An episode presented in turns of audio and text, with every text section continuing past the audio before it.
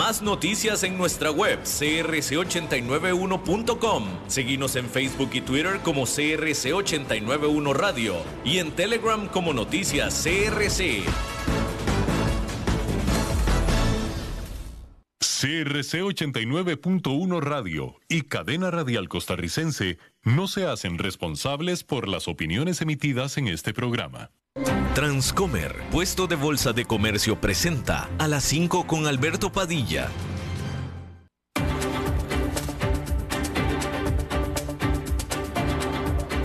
Inicia a las 5 con Alberto Padilla un programa diseñado con el objetivo de llevarte diariamente un tema de actualidad, acompañado siempre de reconocidos editorialistas, de lunes a viernes a las 5 de la tarde por CRC 89.1 Radio, a las 5 con Alberto Padilla.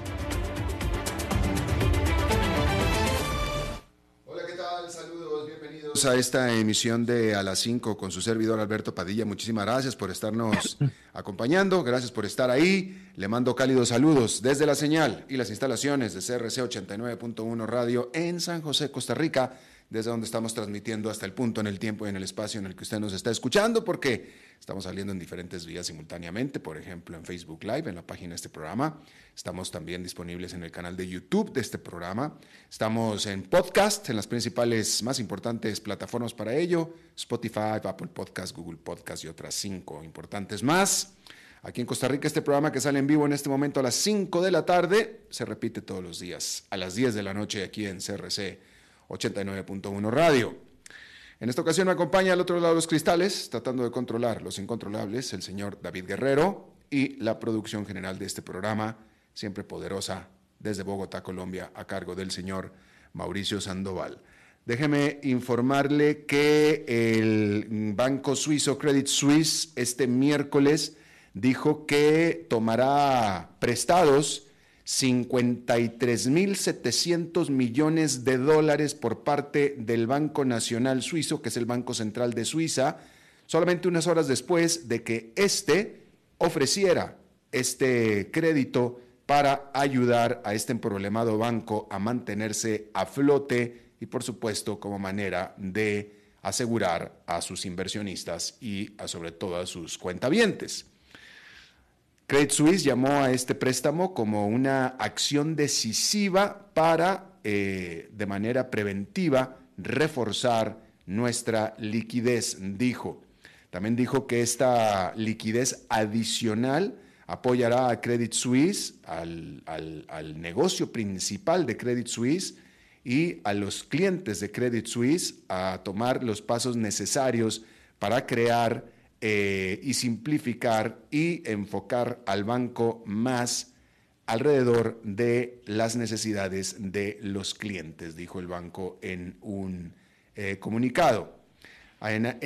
además de este crédito, Credit Suisse también dijo que hizo una recompra por miles de millones de dólares de su propia deuda para eh, ayudarla a administrar las, eh, pues esto, las deudas y los pagos de intereses y los costos que esto representa, de acuerdo a lo que se está informando. Esta oferta cubre 2.500 millones de dólares en bonos de Estados Unidos y adicionales 529 millones de dólares en bonos euro.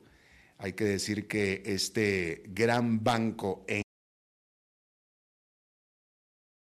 grandes problemas, que fue fundado en 1856, es una de las más grandes instituciones financieras del mundo y se categoriza como sistema, sistemáticamente global. Es un banco que se considera eh, eh, importante en el sistema financiero global, incluyendo con otros 30 bancos, entre los que se incluye el JP, el JP Morgan Chase, el Bank of America, el Banco, el Banco de China también.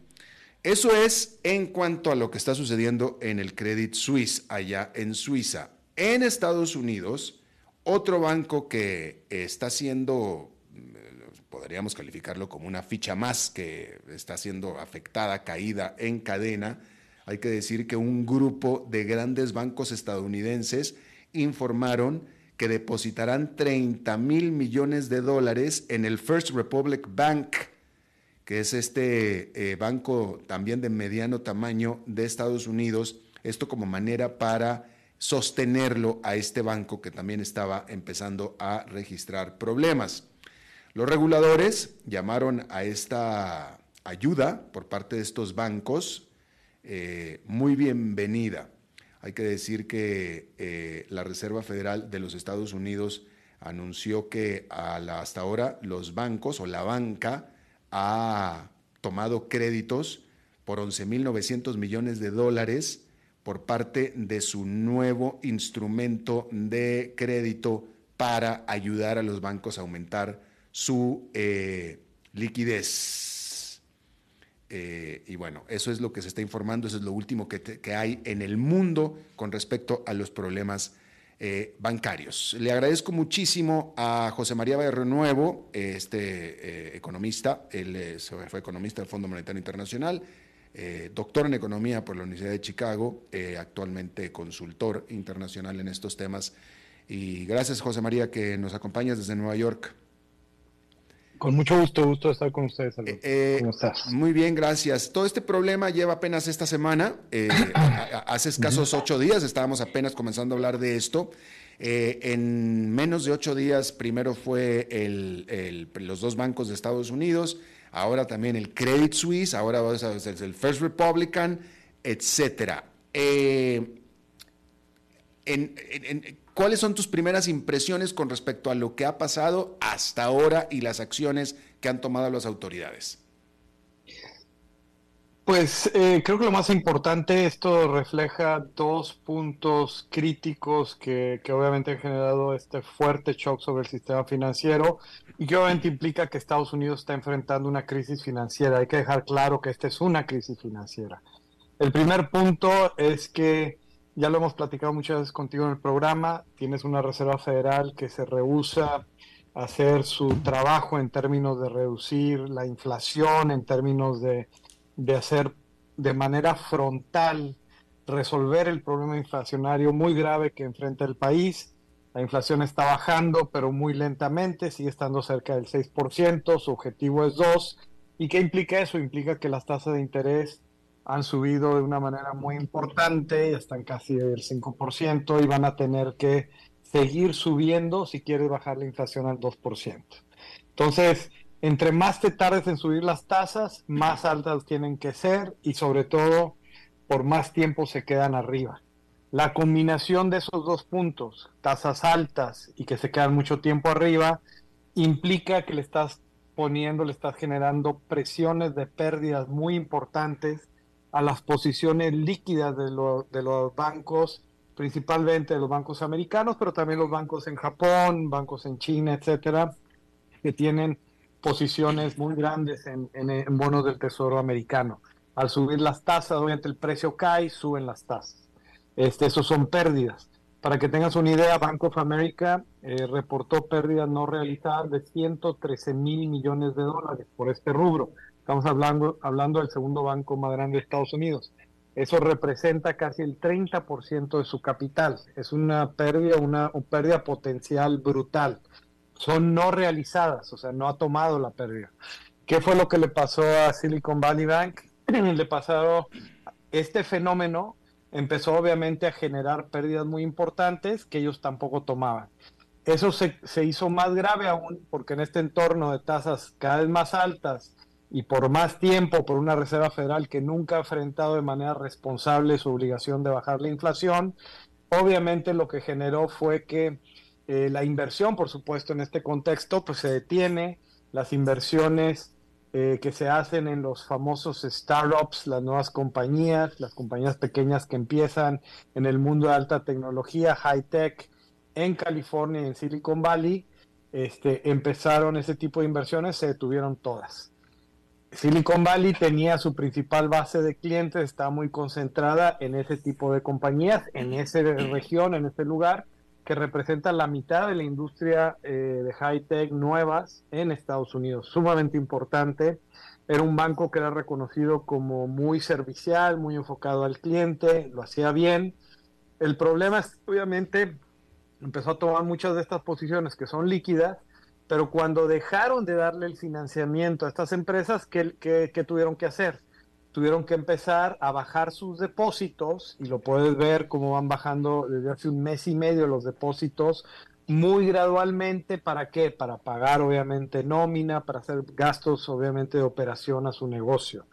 Eso empezó a reducir obviamente sus, sus depósitos y eso junto con las pérdidas obviamente empezó a generarle una necesidad de tener que aumentar su capital. Ellos contrataron a Goldman Sachs y lo único que se le ocurrió a Goldman Sachs fue decirles que tienen que hacer una emisión de capital, cuando el problema ya era mucho más fundamental. Eso fue el miércoles pasado, anunciaron eso y nadie, a nadie le interesó, nadie quería participar. Y obviamente el problema fue que al estar tan concentrados y en esa industria high tech todo el mundo habla con todo el mundo, pues obviamente se dieron cuenta de que, de que su solvencia estaba en peligro. Es un problema de solvencia, no es cierto que es solo un problema de liquidez, es de solvencia. Entonces inmediatamente el jueves le empezaron a sacar depósito, como esta gente, todas se hablan con todos, tienen conferencias todo el tiempo, eh, con el Internet, obviamente esto se hace instantáneo básicamente.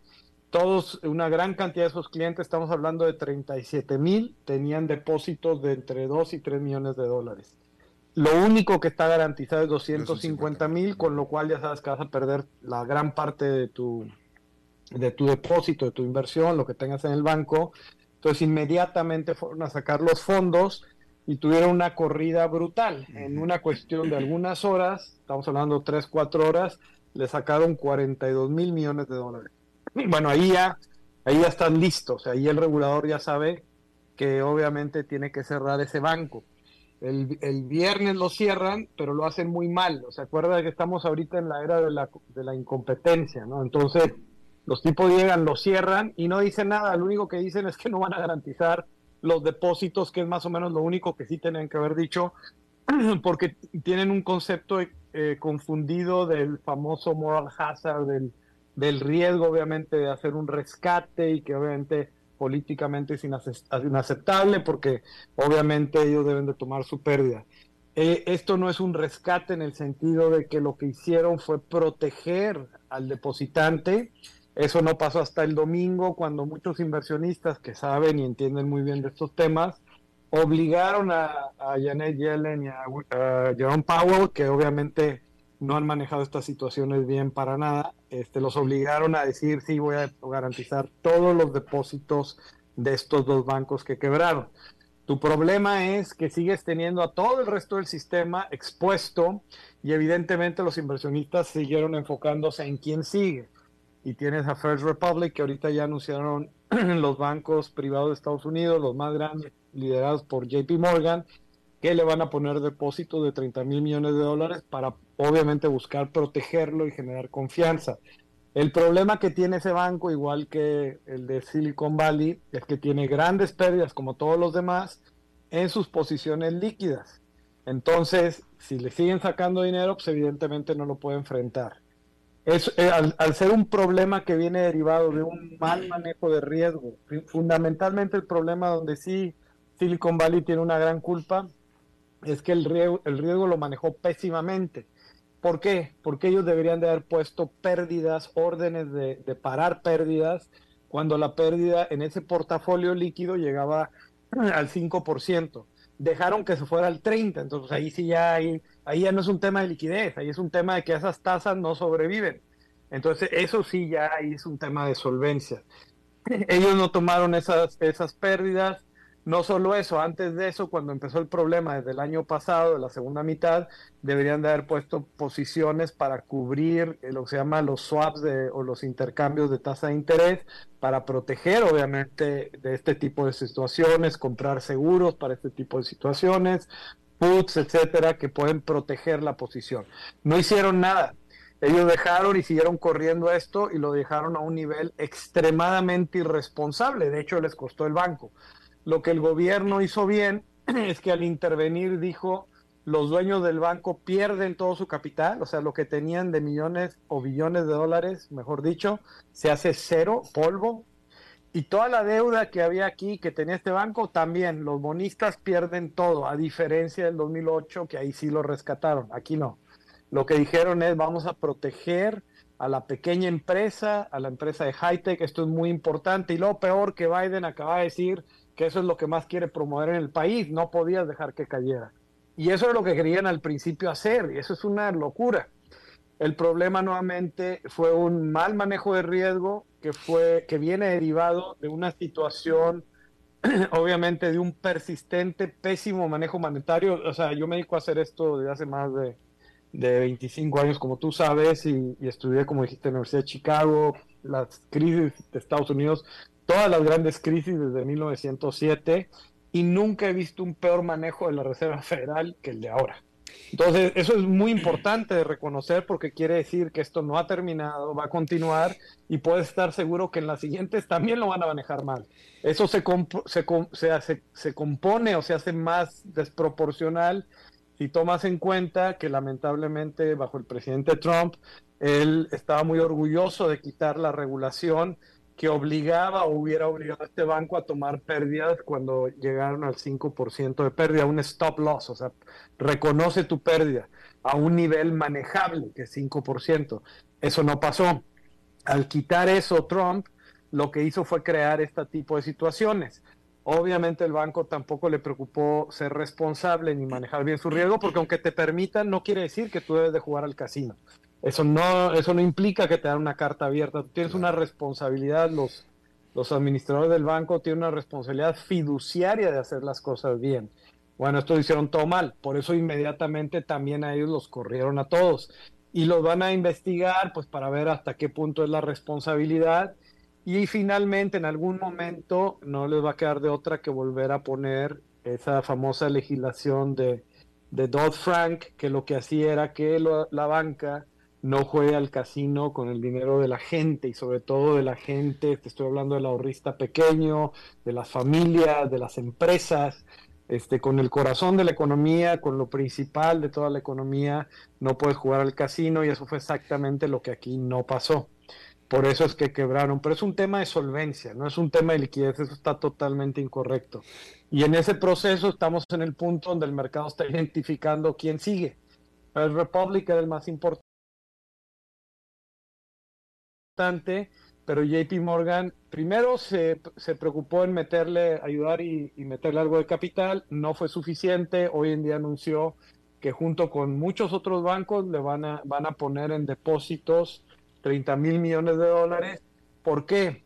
Porque evidentemente si el gobierno tiene que volver a intervenir, además de que puede estar seguro que van a manejar todo mal, como lo hicieron la semana pasada, también puede estar seguro que al que más le van a cobrar cuando llegue la hora de, de, rectificar las pérdidas del gobierno, el gobierno no se va a quedar con las pérdidas, se la va a pasar a todo el sistema financiero a través del seguro bancario, que además este, lo tienen que reformar. Este, cuando llegue ese momento de pasar las pérdidas, el que más va a pagar desproporcionalmente es JP Morgan Chase, porque es el banco más grande, es el único banco bien manejado de los grandes, es el único realmente bien manejado. Citibank está en una posición súper vulnerable, extrema. ¿Por qué?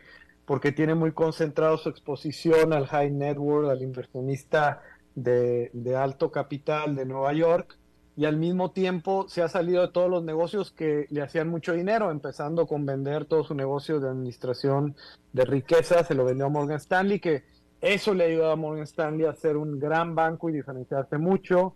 Como tú también debes de saber, están vendiendo Banamex en México, o sea, todos los negocios que le generan mucho ingreso te salen de ellos y se quedan en todo lo que más o menos ya no sirve mucho, lo cual es crazy. Entonces es un tema de modelo de negocio también. A First Republic y, y hay otros bancos que también los afecta tener mucha exposición a cripto, a las criptomonedas. Y evidentemente, entre más suban las tasas, pues más van a, van a generar pérdidas y presiones. Entonces es una situación muy, pues todavía muy indeble, muy difícil Eventualmente van a tener que salir a decir que garantizan todos los depósitos de manera temporal hasta que hasta que cambien la manera de operar el seguro bancario y hasta que hagan reformas que dejen de, que se juegue al casino con pues con la economía real de, de, los Estados Unidos. Estoy hablando de las empresas y las familias.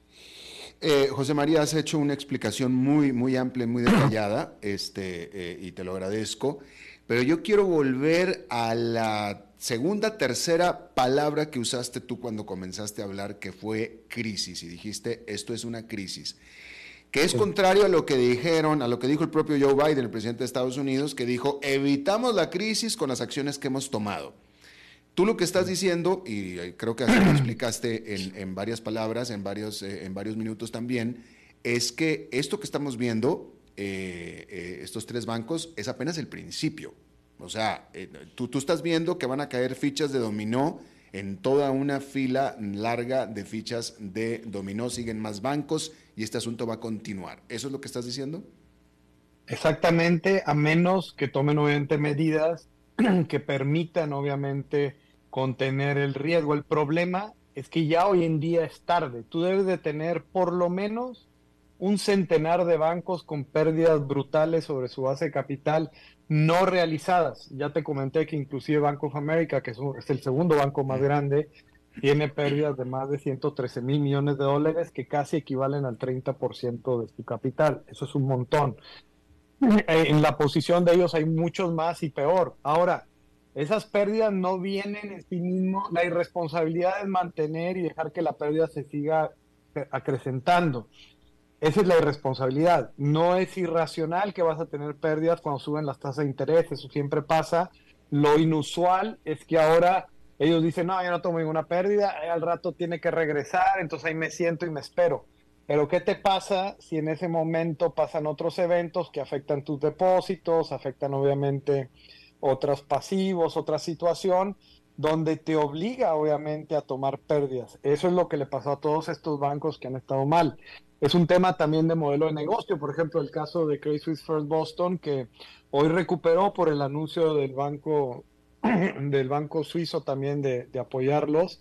La realidad es que la realidad es que el problema de Credit Suisse no es de hoy. Ellos ya tienen varios años porque no tienen un buen modelo de negocios. Entonces, eso sí es un problema estructural fundamental. No tener un buen modelo de negocios es brutal y de hecho mucha gente le está recomendando que venda su banca privada que puede generarles 10 mil millones de dólares, pero pues sí, ese es el problema que, que, tendrían de que luego se quedan sin una de las partes importantes de su negocio. Entonces, hay temas de solvencia graves que se, que se generan después de, de un periodo donde hubo excesos de emisión monetaria, de liquidez, y todo ese dinero barato, entre comillas, fue usado para financiar cosas que no son sustentables.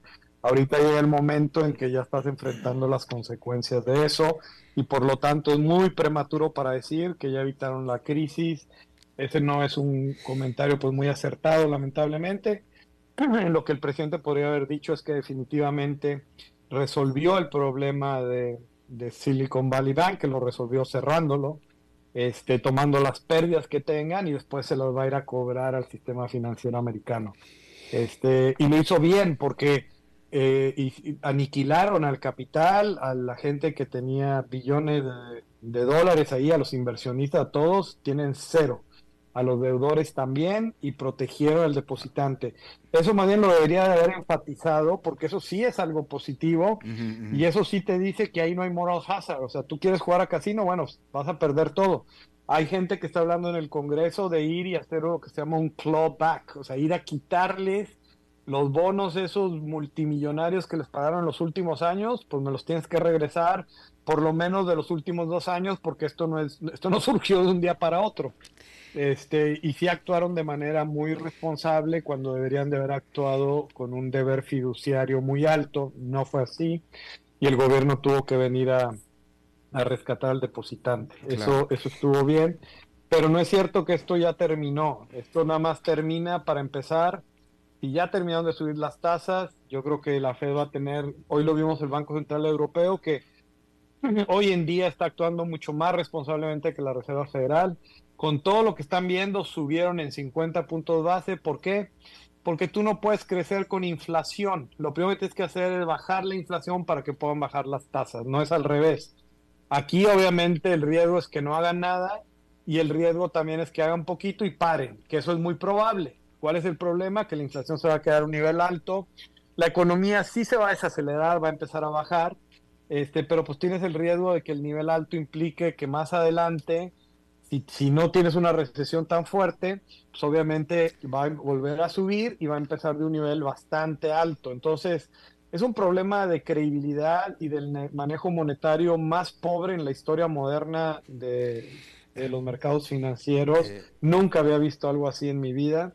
Y, y, la verdad es que eso pues sí está teniendo un costo enorme eventualmente creo que alguien le va a tener que decir a los señores que están a cargo hoy en día que pues ya tienen que retirarse y van a poner a gente competente como siempre pasa, ¿no? Pero lamentablemente ahí no estamos todavía.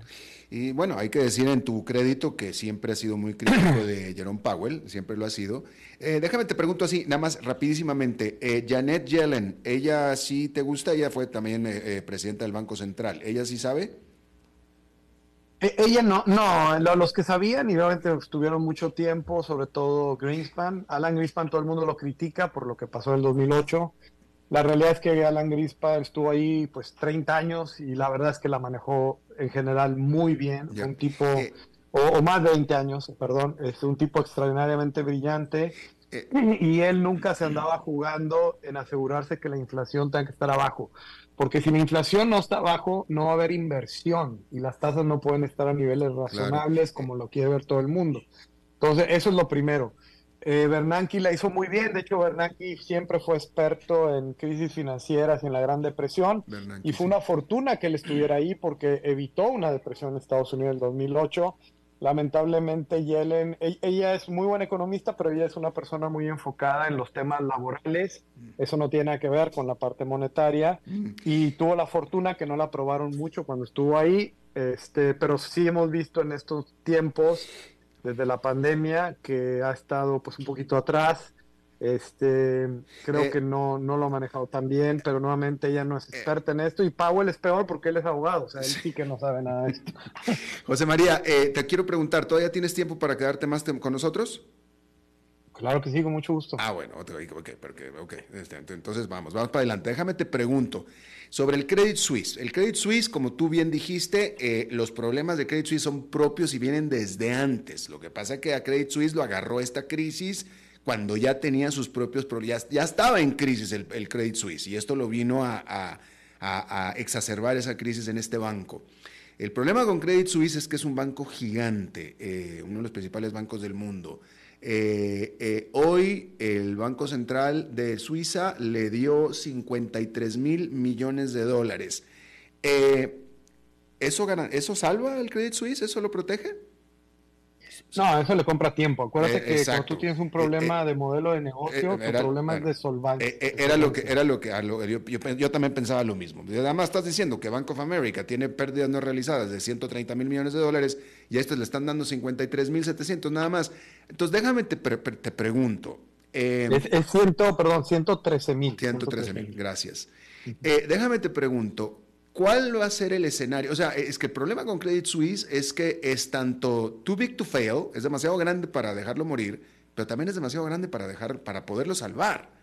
Entonces, eh, eh, eh, ¿a qué nos estamos enfrentando aquí? Eh, Nubil Rubini, Rubini dice que Credit Suisse va a caer, va a colapsar. ¿Tú qué dices? Y si es así, ¿cuáles van a ser los efectos?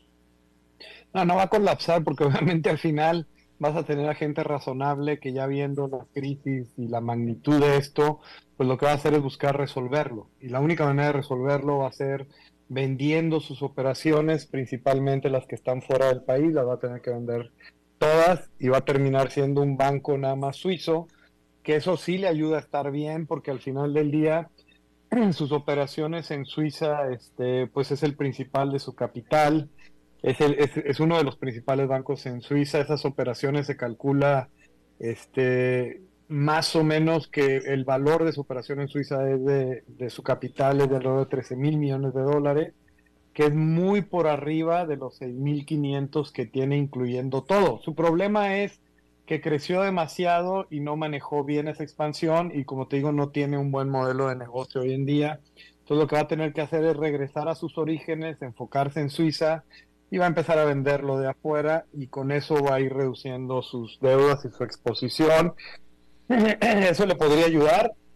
No es fácil y evidentemente y lo tienen que hacer bajo mucha presión, peor todavía, pero pues lamentablemente han perdido mucho tiempo y, yo creo que la presión sí va a volver a darse, este, pero pues al final va a tener, eh, eh, o sea, sí, sí, cae en el sentido de que no va a ser el mismo banco que hoy en día, si a eso se refiere Rubini, sí, de acuerdo, de que va a caer una crisis y va a hacer pedazos al, al, al franco suizo y va a haber obviamente elementos mucho más graves de implicaciones en el mundo, este, no, o sea, no, no es bueno para el riesgo ni para el resto del mundo, no estoy diciendo que esté bien, pero sí hay que hacer más. Acuérdate que tenemos un factor adicional que por eso el Banco Central Europeo está actuando con mucha responsabilidad, que es el que tienes eh, al, en, Europa cuando fue la crisis del 2008, eh, con excepción de España, Portugal, Irlanda y Reino Unido, el resto de Europa, especialmente Alemania, Francia, Italia, ellos no reestructuraron ni resolvieron nada, o sea, nada sustancial de la crisis de ese año. Ellos hicieron eso de que hoy no hay que tomar las pérdidas y cuando esto crezca, bueno, pues no va a ser problema. Pero ¿cuál es el problema? Que siguen teniendo muchas vulnerabilidades. Entonces, ¿cuáles son los sistemas más vulnerables? No es el suizo, es el francés, es el italiano y es el alemán. Entonces, esos son los que te tienes que preocupar más y definitivamente que ahí vas a ver más presiones porque no terminan de hacer el trabajo. ¿Cuál es lo que todo esto, a qué nos va a llevar todo esto? A que vas a tener que resolver la, la crisis. Por eso es que el Banco Central Europeo está muy enfocado en realmente reducir la inflación sustancialmente para que luego eso permita reducir tasas de una manera sostenida y más permanente y eso facilita estos procesos de reestructuración. El problema es que ellos mismos permitieron que se la llevaran todos estos años, estás hablando de más de una década, sin arreglar sus problemas de fondo. Eso va a costar. ¿Qué implica para el mundo? Pues que vamos a tener un periodo extenso de tiempo en que no vas a crecer mucho, especialmente Europa. Estados Unidos, yo creo que Estados Unidos siempre es mucho más de la, del enfoque de resolver las cosas de frente, lo que hemos visto con Powell de no hacer nada y siempre estar arrastrando los pies, eso es totalmente este, antiamericano, o sea, eso es muy irregular. Y luego peor, que ahora él ha hecho que todo sea dependiente a los datos, con lo cual está aún más cautivo, porque los datos siguen diciendo que la inflación está muy alta, entonces, bueno, ahora estás cautivo de eso porque tú debes de enfocarte en eso para seguir subiendo las tasas. Obviamente, él se va a enfocar hacia el futuro porque es lo que siempre debería haber hecho y la desaceleración que vamos a tener a partir de los siguientes dos o tres meses, pues le va a llevar a tener, va a llevar a que hay que parar, él va a parar ya en la siguiente reunión, va a llevar a una fuerte desaceleración por la contracción de crédito y eso obviamente implica que por un tiempo sí, no va a tener que subir la tasa si la baja va a depender mucho de qué tan profunda es la recesión. Entre más profundo sea, pues sí, la va a tener que bajar. Pero todo ese escenario no es bueno porque implica que el mercado este de tecnología que ahora está volando porque ya no van a subir las tasas, pues va a tener una corrección brutal porque el tener de recesión no le ayuda a ninguna actividad económica. Totalmente. Nuriel Rubini, quedándonos con Rubini, el, el Mr. Doom, él dice que Credit Suisse es el nuevo eh, momento Lehman Brothers y ese momento Lehman Brothers desató toda la crisis del 2008 eh, eh, y que hubo una fuerte crisis financiera y recesión económica tremenda en Estados Unidos, etcétera. Me parece que tú no ves tanto así que vaya a ser tan, no, no, ves tanto doom. No, porque ya estamos más allá de, de, eso. En cierta manera está peor, porque como te dije antes, hay muchos más bancos ya afectados. Entonces, Lehman fue, y de hecho Michael Musa, que en paz descanse, yo cené un viernes antes del anuncio del lunes, y, él sí decía, él decía que este es el momento Lehman, aquí es donde para la crisis o no. Y la verdad es que dentro de todo, Expos no la manejaron tan mal, todo el mundo es muy crítico, pero, pero obviamente sí fue una situación, sí fue la situación de parte aguas, eso es claro hoy en día tienes tantos focos de presión y, le estás poniendo parches aquí y allá que ya no puedes decir, ah, es este. La implicación de Rubín es que si yo arreglo Credit Suisse ya está todo bien. Y mi punto es, no, no está todo bien. Este, arreglas Credit Suisse y tienes un montón más de arreglar, eh, obviamente eso lo va a hacer Europa, va a depender mucho de qué tan rápido baje la inflación y qué tan rápido puedas bajar eh, tasas también, eso no va a ser nada rápido, no va a ser tan pronto. Déjame te hago esta pregunta, José María, eh, estamos apenas en marzo, este, este asunto apenas acaba de comenzar, cuando menos en, en, en, en noticia, ¿no? O sea, lo de, lo, o sea, lo del banco del Silicon Valley Bank, esto es de, es de hace ocho días. hace ocho días todavía no se hablaba del asunto. Déjame te pregunto, ¿cómo va a ser, de qué vamos a estar hablando de aquí a seis meses, de aquí a septiembre? Eh, ¿Cuál va a ser el escenario? ¿Vamos a estar hablando en un contexto de eh, crisis terrible, este, recesión económica profunda, despidos masivos, eh, corridas bancarias. ¿Qué, ¿Qué, vamos a estar hablando entonces? Pues hay, hay riesgos, sin duda alguna, de un escenario de recesión importante, sí, despidos importantes también. Este, eh, hay riesgos de que haya algunas corridas adicionales. Hoy en día los que están muy expuestos son todos los bancos comunitarios, que obviamente ¿Cuál es la lección para todo el mundo de Silicon Valley Bank? Obviamente todo el dinero lo tenían los high tech de ese área, esa región. Obviamente eso generó las corridas y que la noticia se, se dispersara rápido.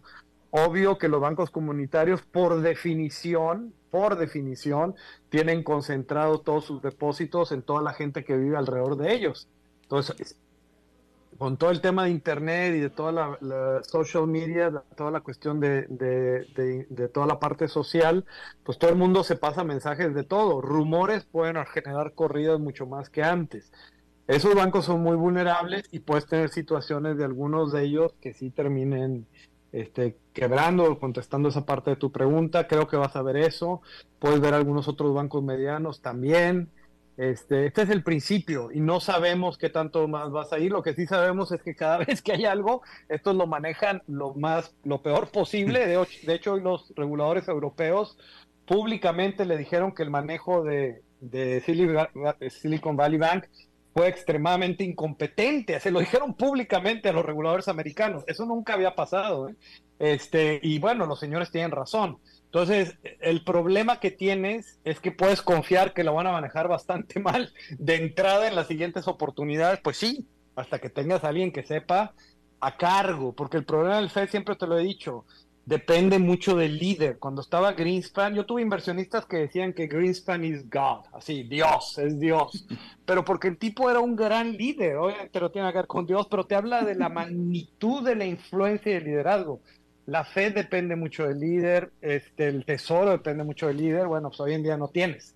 Eso es un problemón en cualquier lado y aquí, aquí obviamente más. Eh, eh, en el 2008, cuando la gran crisis financiera, que así le llaman la gran crisis financiera, la banca latinoamericana se defendió bastante bien. La verdad que eh, se quedó bastante sólida la banca latinoamericana con respecto a lo que pasó en Estados Unidos y en Europa. ¿Cómo está la banca latinoamericana en este momento? No, la banca latinoamericana, eh, y de hecho este, sigo muy de cerca de México, por ejemplo, este, Brasil, son bancas muy bien supervisadas, son bancas que tienen muy buena estructura de regulación. ¿Por qué? Porque no te permiten jugar al casino con, con toda la economía, que ese es el problema de Estados Unidos siempre en cada crisis.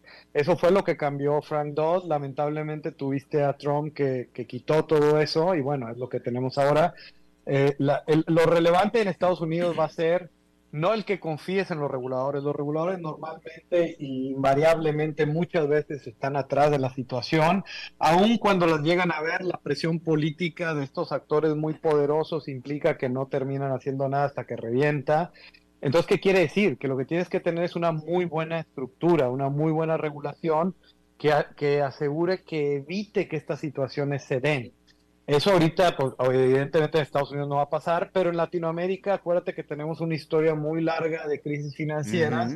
Y yo te diría que la gran mayoría de los, de los sistemas financieros, este, tal vez no todos, pero la gran mayoría, los que puedo pensar de los grandes, México, Chile, Brasil, Colombia, este, son sistemas muy bien regulados, inclusive Centroamérica igual, Guatemala, Costa Rica, o sea, son sistemas muy bien regulados, bien supervisados, porque lo más importante que no permiten es que jueguen al casino con el dinero de la gente, que ese es el gran problema que tiene el mundo con Estados Unidos. Tienes una mentalidad de jugar al casino con el dinero de la mayoría, eso está muy mal. En el caso de estos, fueron muy responsables, no tanto que jugaran al casino, no se pusieron a apalancarse mucho, a tomar mucha deuda, a jugar cosas exóticas, raras, no Lo que pasa es que este, fueron irresponsables en dejar que una pérdida se les saliera de la mano. ¿Por qué? Porque a nadie le gusta tomar pérdidas. Pues sí, pero hay momentos en que no te queda de otra y para eso está una buena regulación. En América Latina, en todos lados tienes eso. Además de que la regulación es mucho más estricta de los riesgos de contraparte que tienes, etcétera. Puede haber, en el caso de Estados Unidos, eh, por ejemplo, hay bancos que siempre van a tener riesgo porque son demasiado grandes, como JP Morgan. O sea, JP Morgan este, no le afecta a lo chiquito, pero pues, si tienes una crisis grande en el país, obviamente no hay manera que no le afecte por lo grande que es. Pero al final del día estás hablando del, del banco, en mi opinión, mejor manejado en el mundo, ¿eh? no nada más acá. Este, entonces es una gran diferencia JP Morgan y JP Morgan tiene un rol muy constructivo, muy importante, porque además son muy buenos, este, muy buenos banqueros, muy buenos. Jamie Dimon, lo más importante de él es que nadie, su mayor atributo es que maneja, es un gran administrador de riesgo. Ese es su mayor atributo. ¿Hay alguien más como él en el sistema financiero? Pues parece que no, no, no parece que hay nadie más como él, pero afortunadamente hay uno. Eso ayuda mucho. Ellos fueron los que le dijeron a la Reserva Federal y al Tesoro qué hacer, y, y ellos no lo querían hacer porque o sea, está tan mal, para que te hagas una idea, de que no entendían de que si tú proteges a los depositantes, al señor, al, como le llaman al mamá, a la mamá y al papá, al mom and pop, así que le llaman acá, si lo proteges a él, no estás este, cometiendo una cuestión de, actuar irresponsablemente, rescatando obviamente a los que causaron esto. O sea, no lo podían entender. Ellos, para ellos es un bailout. Y eso no es un bailout, eso es proteger a la gente.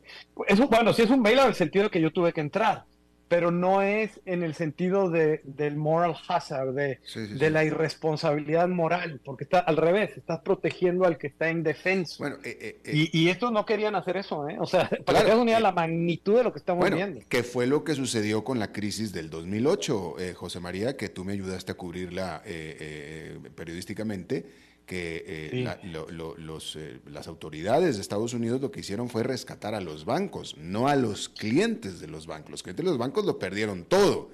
Los... Exactamente, ahí sí estuvo muy mal porque uh -huh. ahí fue al revés. Exacto, Exacto, tienes toda la razón. Ahí defendieron al que, que... a mí, a mí me, muchos inversionistas me dijeron años después que el gobierno dejó que esta gente, o sea, los que causaron la crisis en los bancos, de, los dejó que se salieran con un crimen, así. O sea, get away with, no solo crimen, con un asesinato, con, con murder, ¿no? Murder. O sea, con asesinato. Sí, este, para que tengas una idea de la irresponsabilidad, ahí sí es un gran moral hazard, porque además salvaste a los que no había que salvar y los que causaron todo.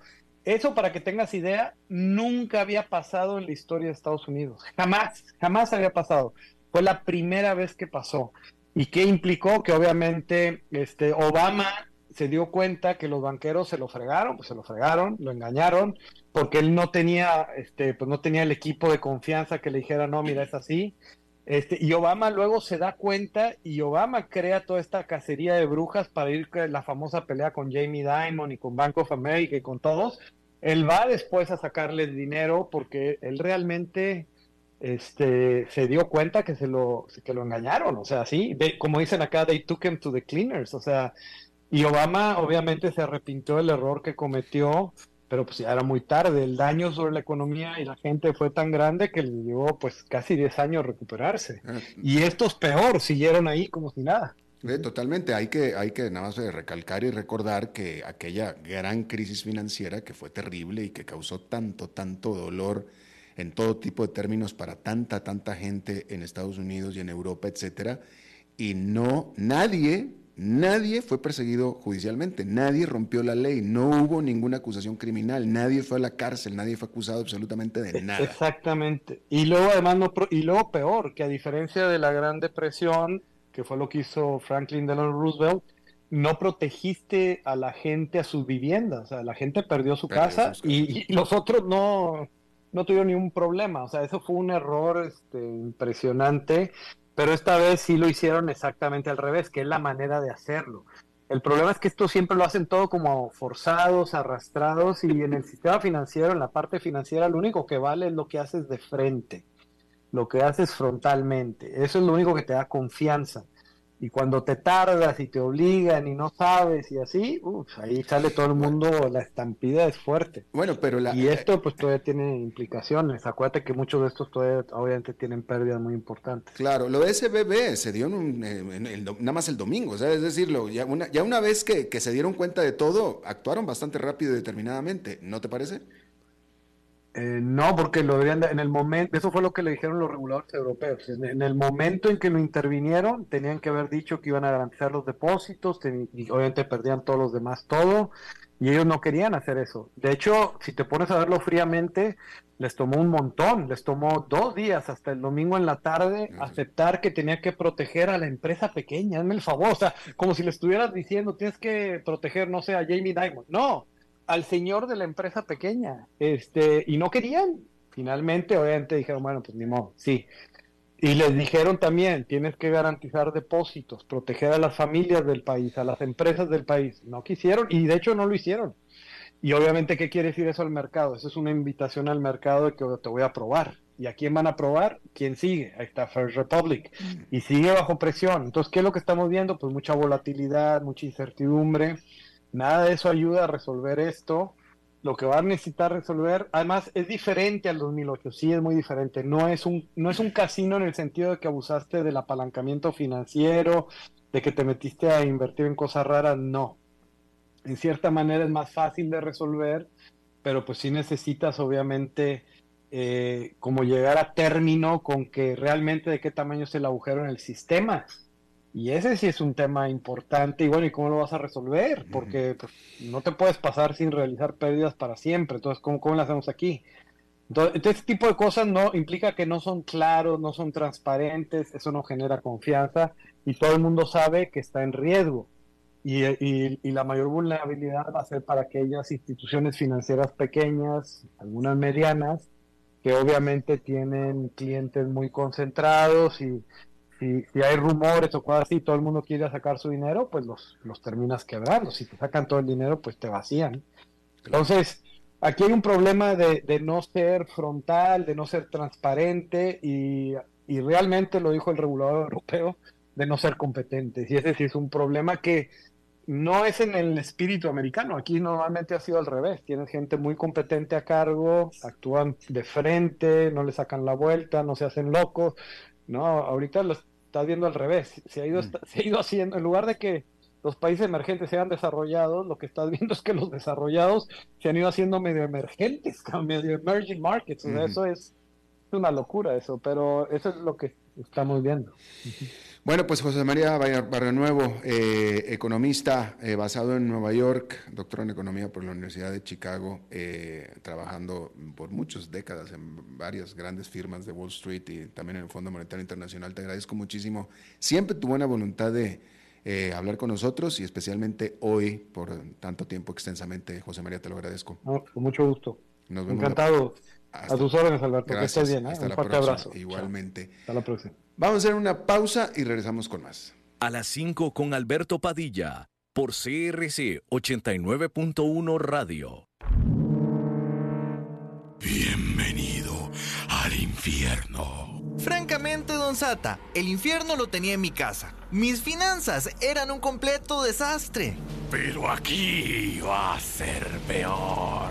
Trabajarás de día y trabajarás de noche para pagar tus cuentas y nunca podrás salir de deudas. Jamás tendrás ahorros, jamás tendrás inversiones y serás un esclavo del sistema por la eternidad. ¡No!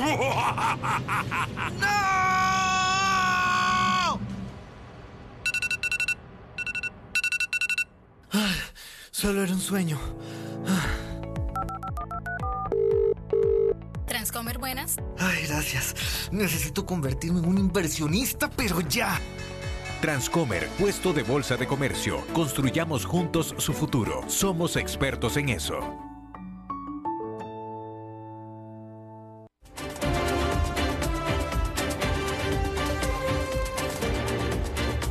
Seguimos escuchando a las 5 con Alberto Padilla. Y bueno, eh, siendo jueves, los jueves cerramos siempre con la visita, el comentario, la colaboración de un muy buen amigo de este programa, que es el señor Dado, el señor Enfadado. ¿Cómo está usted, señor? Bien, Alberto Padilla, mira la fidelidad que te tengo, que esto, hoy podría haberte cancelado, porque estoy acá celebrando el cumpleaños de mi hija, Mónica Florencia Truco, y saludos. Mandale un saludo, mirá, estoy acá al lado de ella, a ver. Flore, querida, ¿cómo estás? Muchos saludos, te mando felicidades. ¿Cumples años el cumpleaños de Flore? Hoy, hoy sí. ¿Cómo ah, estás, Alberto? Muy bien, felicidades, felicidades, feliz cumpleaños. Muchas gracias por el saludo. Y de nada, pero bueno, sí, este, tu padre, tu señor padre tiene un compromiso eh, profesional aquí con este programa, así es que este, te lo agradezco mucho, mi querido. Ah, bueno, no hay problema.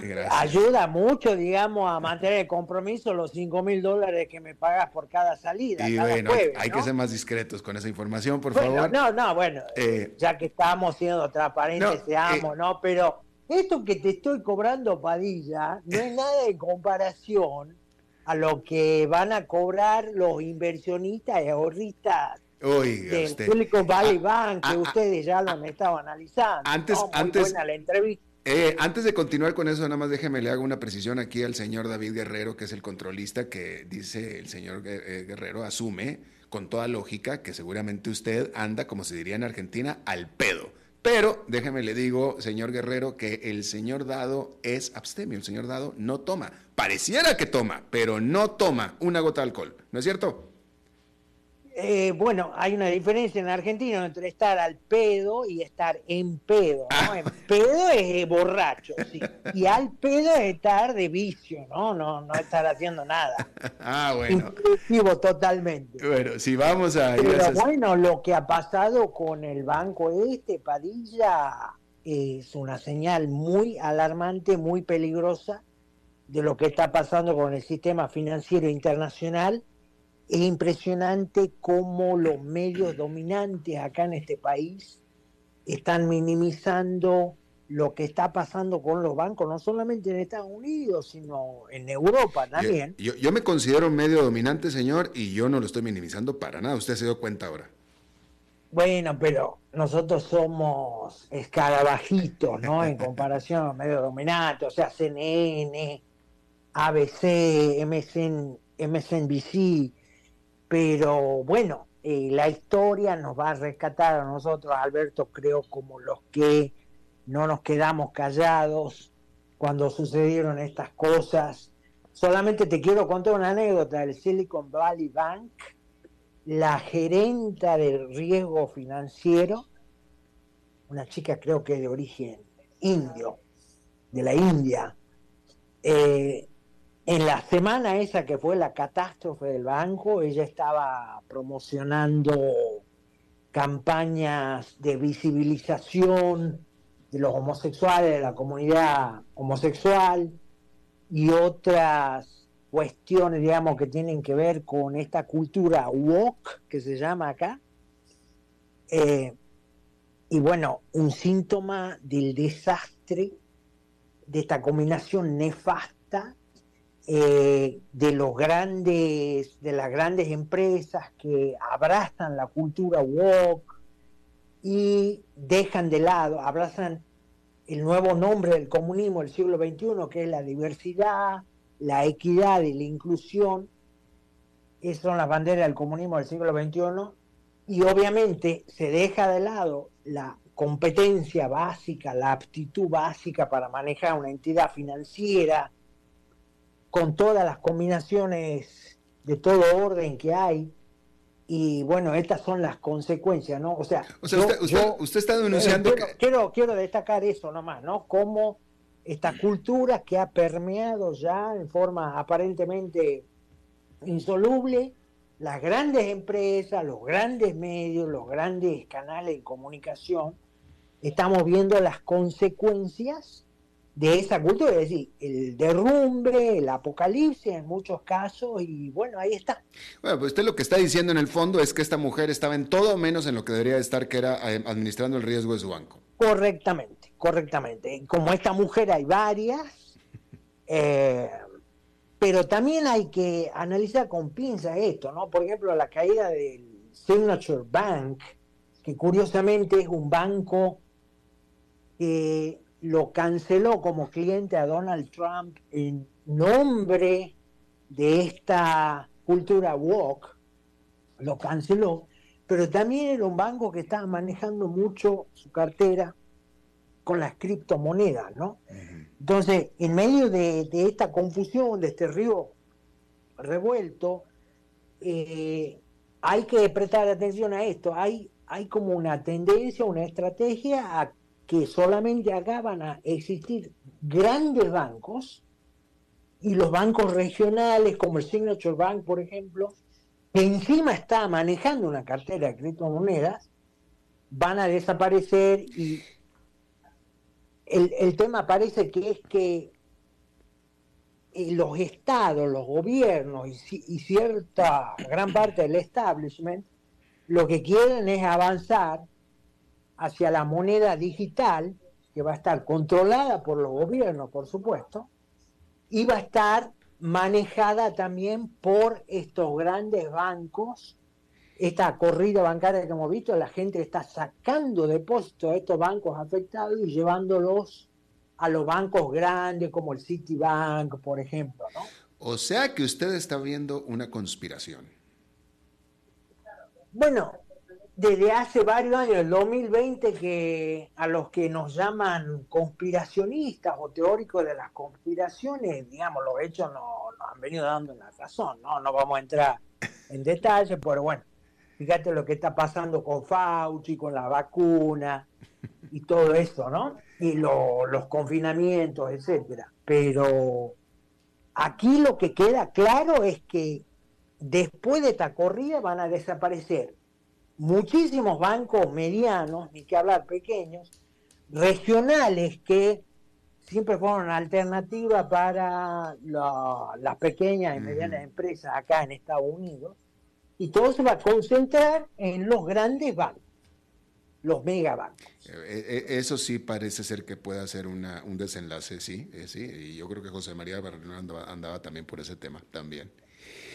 Señor Dado, le agradezco muchísimo su intervención este jueves y le agradezco y felicidades por el cumpleaños de su hija y vaya usted a celebrarla mucho. Claro que sí, ahí estamos. Muchas gracias, saludos. Ahí estamos. Un saludo a la audiencia entonces, Alberto, feliz fin de semana. Igualmente para usted, señor Dado, muchísimas gracias. Y bueno, eso es todo lo que tenemos por esta emisión de A las 5 con su servidor Alberto Padilla. Muchísimas gracias por habernos acompañado. Espero que termine su día en buena nota, en buen tono y nosotros nos reencontramos en 23, en 23 horas. Que la pase muy bien. A las 5 con Alberto Padilla fue traído a ustedes por Transcomer, puesto de bolsa de comercio. Construyamos juntos su futuro. Somos expertos en eso. Sábado 25 de marzo, vuelve el gran tope Pollo Cervecero en su 45 aniversario.